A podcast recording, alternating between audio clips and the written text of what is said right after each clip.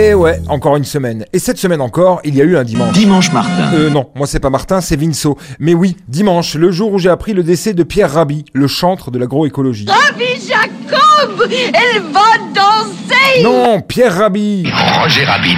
Non, Pierre Rabhi, putain, pas Roger Rabbit. Pierre? Présent. Pierre? Présent. Pierre? Présente Pierre Rabhi s'en est allé fertiliser l'humus de l'au-delà. Lui dont l'influence en termes d'écologie n'est plus approuvée, moins chaud de la bite que Nicolas Hulot et moins corrompu que Yannick Jadot.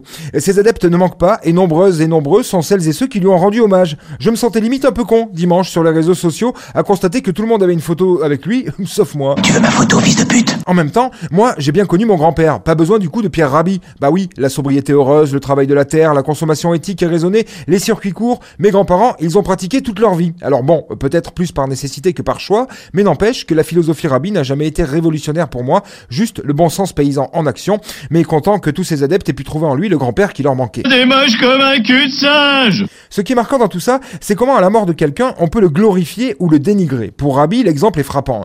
D'aucuns le dépeignent comme un messie ayant porté haut une parole riche en solutions, d'autres insistent sur son homophobie ou son côté misogyne. Cette semaine, ça a été un peu 50 nuances de Rabbi.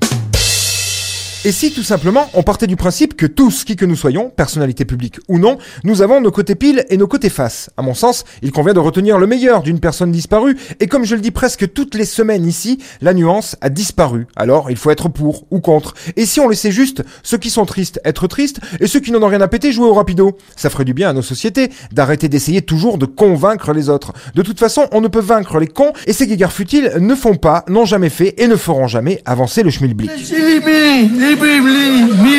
Cette semaine, alors que la campagne présidentielle s'est encore un peu plus enfoncée, qu'on a enfin vu cet ami noir dont nous parle si souvent, alors que Valérie Pécresse s'est vu attribuer la lourde responsabilité de défendre le féminisme de droite, façon Nabila, que Marine Le Pen a étalé son sourire Colgate sur les plateaux télé, que Anne Hidalgo s'est dit que peut-être elle pourrait éventuellement, sur un malentendu ou un quiproquo, avoir au moins une idée à gauche, et bien moi, je me suis dit que oui, peut-être une femme pourrait être élue en 2022, une conne, c'est sûr, mais une femme quand même. L'argent, la boisson, la fumée et les femmes Quant à ceux qui s'indignent de voir un noir soutenir au seul prétexte qu'il est noir, je vous rassure, hein, la connerie n'a pas d'origine ethnique, et présupposer qu'en étant noir, on ne peut pas être ignorant ou teubé, c'est déjà un peu du racisme. Quelle mer fermée de l'Asie occidentale est bordée par la Jordanie et par Israël C'est la mer Noire. Non, quelle mer faisant partie de l'océan Arctique borde la Sibérie C'est la mer Noire, la mer. Quelle mer située entre l'Arabie et l'Afrique et reliée à la Méditerranée par le canal de Suez C'est la mer Noire. Allez, bonne bourre mes petits lutins de Jeff Bezos, je file, j'ai une soirée libertine privée à Matignon avec Jean Cache-Sexe et Gabriel Anal. Et mes analyses euh, On est avec ce mot-là à la bouche, vous. Oui, mais enfin, je suis... Analyse, analyse. Bah, Il y a d'autres mots, vous savez, beaucoup plus jolis. Vélocipède, montagnard, pubis.